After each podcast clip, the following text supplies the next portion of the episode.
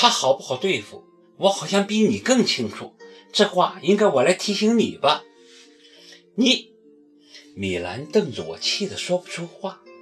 他噌的一下从沙发上跳起来，往卧室冲，重重的摔上门。别高兴太早，谁先死在他手里还不一定呢。我听见他在里面喊，声音很恶毒。我又是一夜没睡。半夜的时候下起了大雪，我看着窗外漫天雪花，心底一片悲凉。米兰说的对，谁先死还真不一定。至于死在谁手里，那倒是其次。对我而言，死在耿墨池的手里的可能性比较大。齐树礼。我想不出他有什么理由让我死。早上我起来的时候，米兰也起来了，他冷冷地甩给我一句话：“过两天我就搬回去住，这阵子打扰你了。”我吃惊地看着他，本想说句挽留的话，但我说了句“随你吧”，就出了门。一出门，我就后悔昨晚把话说的那么刺。可我死要面子，心想等过些日子大家都平静了，再去跟他解释，请他吃顿饭。这么多年来没有矛盾，我都是这么摆平的。他也是。十几年的友情呢，岂是一个七数里就能破坏的？对此，我很有信心。因为下雪，火车晚点。等我赶到湖边的时候，齐树里和他的车已在风雨中僵成了一道风景。他就靠在车前，穿着件黑色呢大衣，戴着墨镜，心事重重地望着平静的湖水抽烟。我注意到了他的脚下，起码不下十个烟头。对不起，火车晚点。我来晚了，我看着满地的烟头，有点不好意思。没关系，你能冒雪来这儿，我已经很感激了。他看着我，墨镜下的脸莫名的透着忧伤。雪依然在下，湖边一片安详，没有行人，没有喧哗。只有平静的湖水，宽容地接纳着从天而降的漫天雪花。那些雪花轻盈地落下，坠入湖中，瞬间即逝。湖面腾起一层白雾，缭绕着，将湖边的树温柔地包围。那些寂静的树迎风而立。含蓄优雅地朝湖面挥舞着白雪皑皑的树枝，好像在召唤湖中沉睡的幽灵。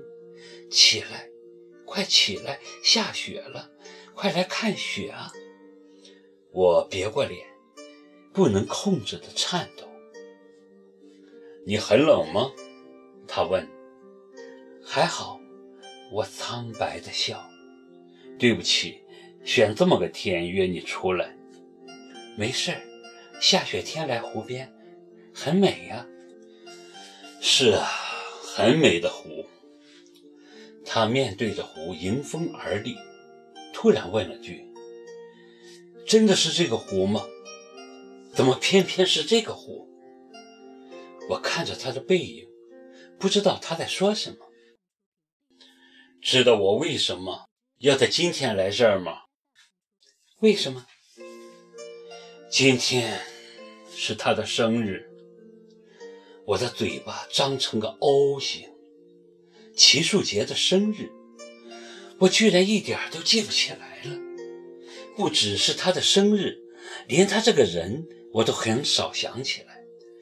我的心里梦里全是另一个男人。我不知道自己是应该庆幸成功忘掉过去呢，还是应该对这么快就忘掉有过四年婚姻生活的丈夫而惭愧。宿命，真的是宿命。我没想到他会选择这里？他肯定是记得，他记得小时候我们在湖边的玩耍。齐树礼并没有责怪我忘了他弟弟的生日，自顾自地说：“那时候他真是个孩子，整天追在我屁股后面跑。他在追，小静也在追，我们一起跑，跑累了就下湖摸鱼。夏天的时候，我们最喜欢下湖。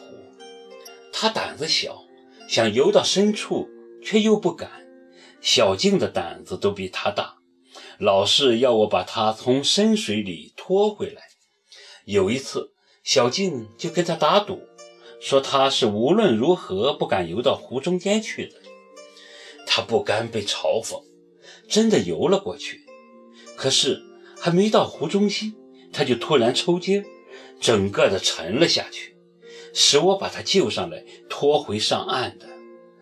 小静吓坏了。我也吓坏了，他却看着我们，嘿嘿直笑。爸妈知道这时候，狠狠地揍了我们一顿，从此禁止我们下湖。他对我是感激的，不止一次地说：“哥，我欠你一条命。”我从没想过会有这么一天，他会把自己的命留在这湖里。臭小子！他应该知道，那命不是他的，是我的。他要结束，为什么不先问问我肯不肯？他应该跟我打个招呼的，臭小子。小静是谁？我忽然问。结婚四年，我从未听齐树杰提过这么个人。